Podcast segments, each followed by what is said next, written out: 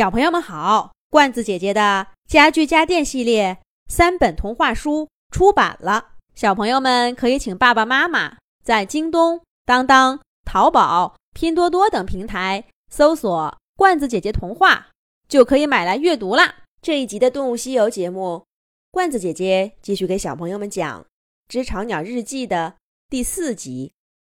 电线杆上的树枝和干草越来越多，所有的鸟都忙忙碌碌，在头顶的电线杆和脚下的草地之间往返。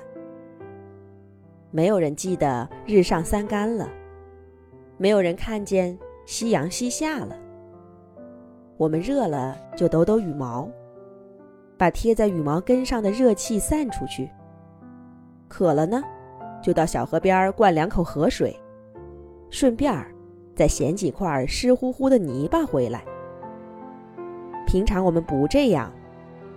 只要那些成年鸟在，我们做事总是小心翼翼的。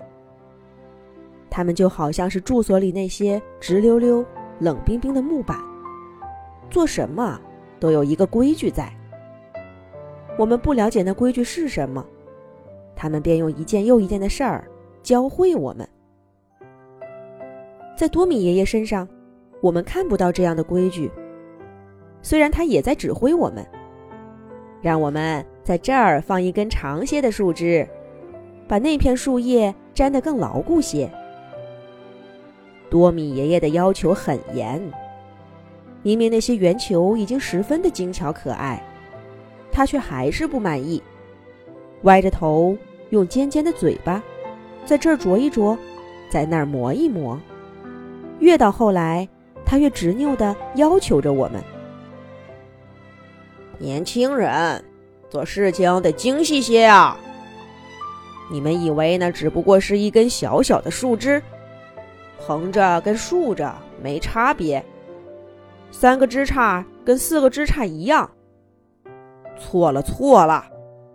等你们呐真的住进去，就知道这里面的差别大了去了。小东，不可以这样，这是大家的作品，你要珍惜它。我们的一个小伙伴儿只不过是顽皮好玩，轻轻地啄下了一块刚刚粘住的泥巴，叼在嘴里玩。多米爷爷就突然变了脸色，非常严厉地批评了他。谁没挨过些批评呢？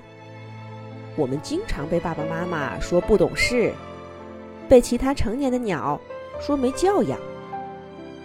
成年鸟嘛，总归是看我们小孩子不顺眼的，就好像他们从没有小时候似的。小罗有一次说：“大概每只鸟长大以前都会吃失忆药，把小时候的事情忘得干干净净的。如果真是这样。”那小孩子的眼睛大概是解药，所以每一次他们指责我们的时候，眼睛里都空空的，从不看我们的眼睛。可是多米爷爷不一样，他说刚刚那句话的时候，眼睛不躲不闪，直直的看着小东和我们大家，就像我们看他一样。许多许多年以后，当我。都忘记了多米爷爷的模样，却还牢牢的记得那个眼神。那并不是被我们的眼睛唤起的记忆，而是他一直记得自己童年时的模样。所以他懂得，他知道一个小孩子要长大，什么该舍弃，什么该保留。那时候我已经长大成年了，也知道了。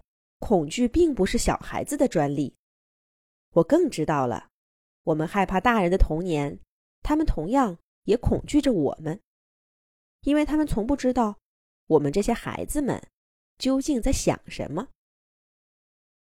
而多米爷爷的眼睛里没有恐惧，他那个眼神中有严厉，有失望，有怜悯，可是那底色是爱，是懂得的爱。我们大家在黄昏时分终于完成了作品。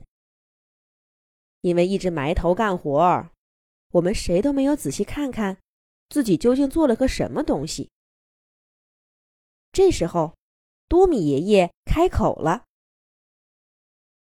好了，孩子们，咱们就到这儿吧。要是时间能再多点儿，咱们还能把它做得更漂亮些。不过现在呢，抬起头来，看看你们的作品吧。”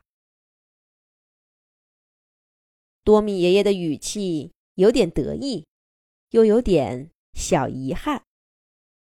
他说完这话，拍拍翅膀，退到一边，把最好的位置让给了我们。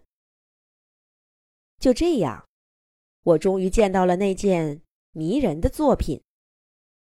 我想，那是我整个童年时光里见到过的最好的东西。